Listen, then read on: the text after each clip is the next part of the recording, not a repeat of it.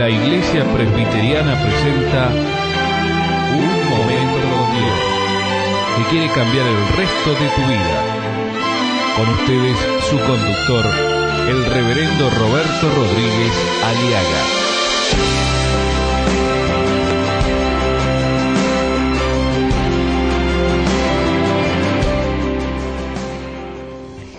La superstición y la idolatría no es solo una tonta o una burda imitación del cristianismo, sino que es una de las terribles enfermedades del alma, del corazón, que están arruinando vidas enteras en un mundo tan sincretista como el nuestro hoy en día, sí, donde pretendemos unir a Dios, creador de los cielos y la tierra, con ídolos, o ir a la presencia de Dios a través de intermediarios que no existen bíblicamente ni que están autorizados, sean ángeles, santos, imágenes o ídolos. La única manera como acercarse al Padre es a través de Jesucristo, el Hijo del Dios viviente.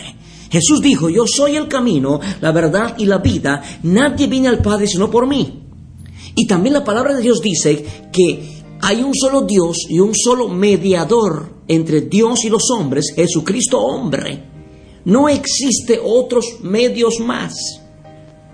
Por tanto, dejemos la idolatría, porque la idolatría es la burocracia religiosa de una religión sin salvación y sin esperanza.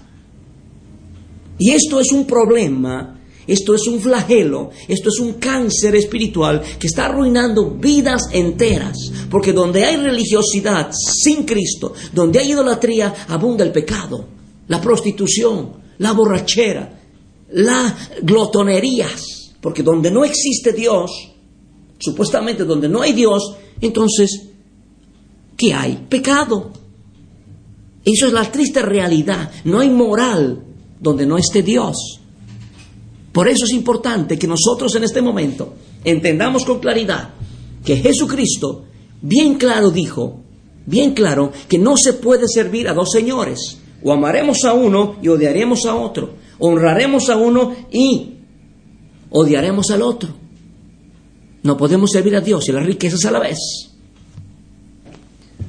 Mi amigo, ¿de qué lado está usted?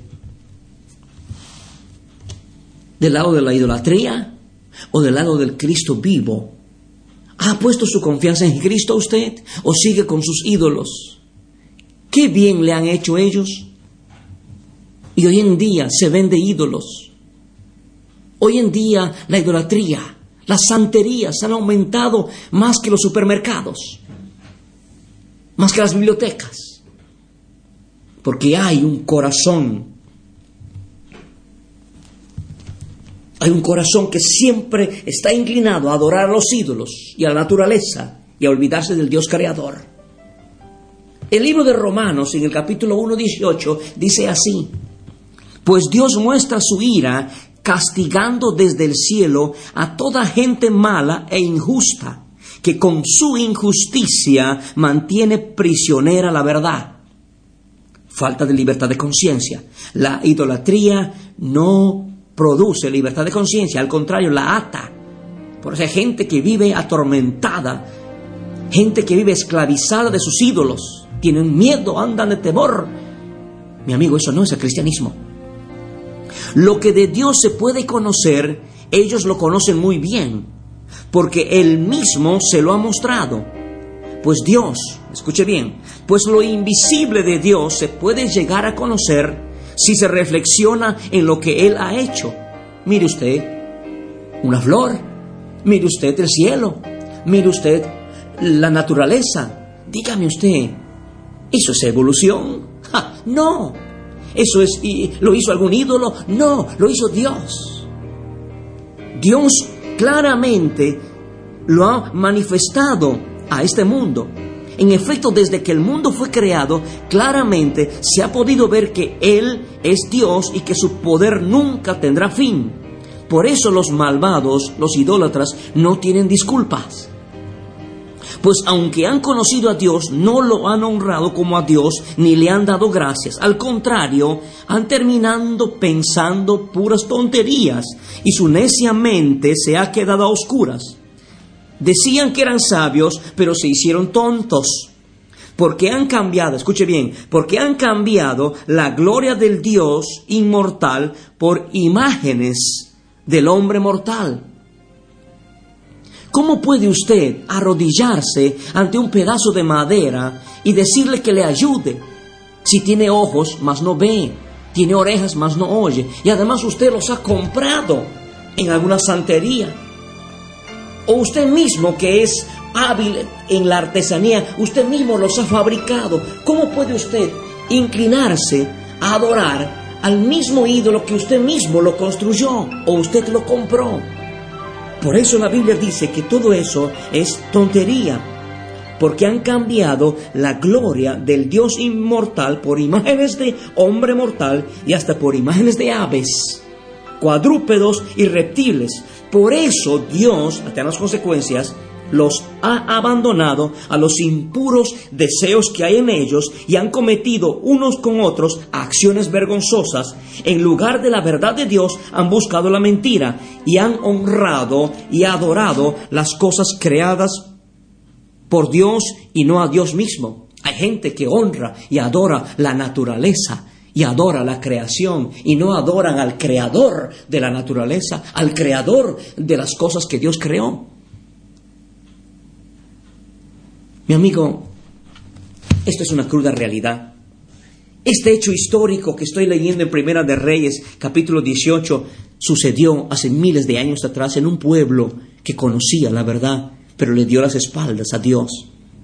Entonces, Elías convocó al rey Acab a los 850 profetas mentirosos de los ídolos Baal y Acera, y también a todo el pueblo, a la multitud, a un pueblo loco e ignorante que olvidó y dio las espaldas al Dios vivo y verdadero. Los convoca al monte en el monte Carmelo.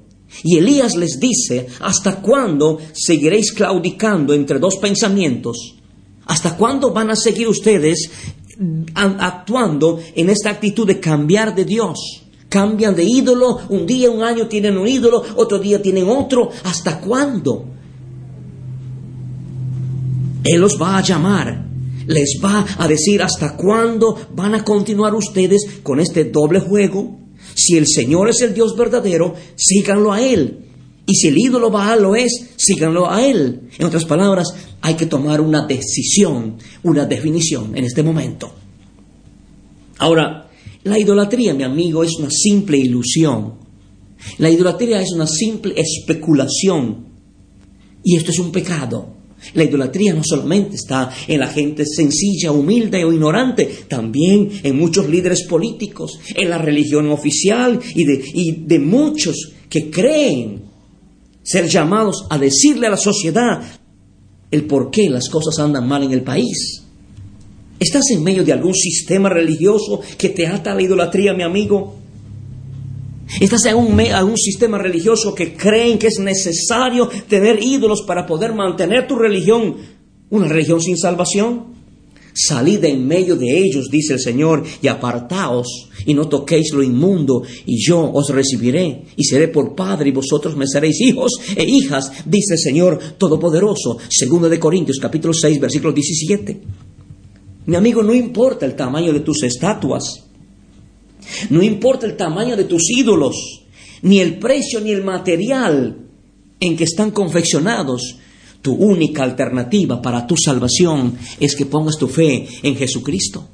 Pero la pregunta que tengo, ¿sigue usted en su imprecisión? ¿Sigue usted en su indeterminación? ¿Sigue usted en su incertidumbre, en sus dudas y sus rodeos? ¿Sigue usted eh, en el doble juego de invocar un momento a Jesús y después hablar de otro ídolo. No, mi amigo, usted no puede seguir así. Eso es ambivalencia. Eso le llevará a la ruina y por eso estás como estás. ¿Hasta cuándo claudicaréis entre dos pensamientos? Tenemos que decidirnos por adorar a Dios en espíritu y en verdad.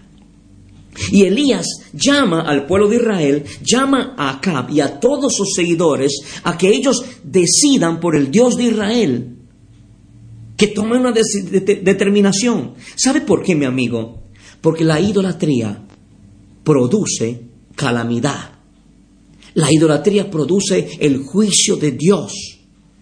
Y especialmente a muchos sectores de nuestra vida. Y en este caso específico, la Biblia nos enseña que en el capítulo 17 de Primera de Reyes, Elías Tisbita, que era de los moradores de Galac, vino al palacio del rey Acab, que era un idólatra, y le dijo, vive Jehová, Dios de Israel, en cuya presencia estoy, que no habrá lluvia ni rocío en estos años, sino por mi palabra.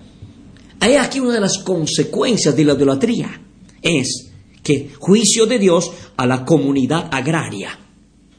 Juro por el Señor, dijo, Dios de Israel, a quien sirvo en estos años, que no lloverá. Bueno, tal vez es normal que no llueva, pero dice, ni tampoco caerá rocío hasta que yo lo diga. Eso es grave calamidad, hambruna, peste, muerte, ruina nacional. Mi amigo, y eso trajo serias consecuencias a este pueblo. Tres años y seis meses no llovió ni cayó rocío. Hay diferencia entre que llueva y caiga rocío, mi amigo. Porque podemos pasar muchos años sin lluvia, pero si el rocío cae, podemos todavía sobrevivir. Pero cuando no haya rocío, entonces ahí están las serias consecuencias ecológicas, ruina y muerte y hambruna. Y eso estamos viendo en muchos países de nuestra nación hoy en día, naciones que están muriéndose de hambre, hambruna y sequías por su idolatría. Esa es la explicación. La idolatría trae como consecuencia juicio de Dios a la comunidad agraria. Acontecimiento nacional de destrucción, muerte. Y esto, mi amigo, fue un acontecimiento terrible en el Nuevo Testamento, en Lucas 4:25, el Señor Jesús explica este hecho histórico después de miles de años después. Le dijo, y en verdad os digo que muchas viudas había en Israel en los días de Elías, cuando el cielo fue cerrado por tres años y seis meses, y hubo una gran hambre sobre toda la tierra. Hay un principio, mi amigo, que si obedecemos fielmente las leyes, la palabra de Dios, Dios nos enviará lluvia a tiempo para que tengamos buenas cosechas de cereales y de frutas. Yo quiero hacerte una pregunta. ¿De qué lado está usted? ¿De los ídolos o del Dios vivo y verdadero? No puedes seguir. ¿Hasta cuándo seguirá con ese doble juego? Decida en este momento y dile, Señor, quiero renunciar a mis ídolos porque he comprendido que no tienen poder ni para hacer bien ni para hacer mal, y lo único que hacen es acarrearme desgracia, no solo a mi vida, sino a mi pueblo. Señor, yo te abro mi corazón, y Jesucristo, renuncio en tu nombre, y acepto, y te recibo a ti como Salvador y Señor de mi vida, desde hoy para siempre. Escuchar nuestros programas ingresando a www.unmomentocondios.com.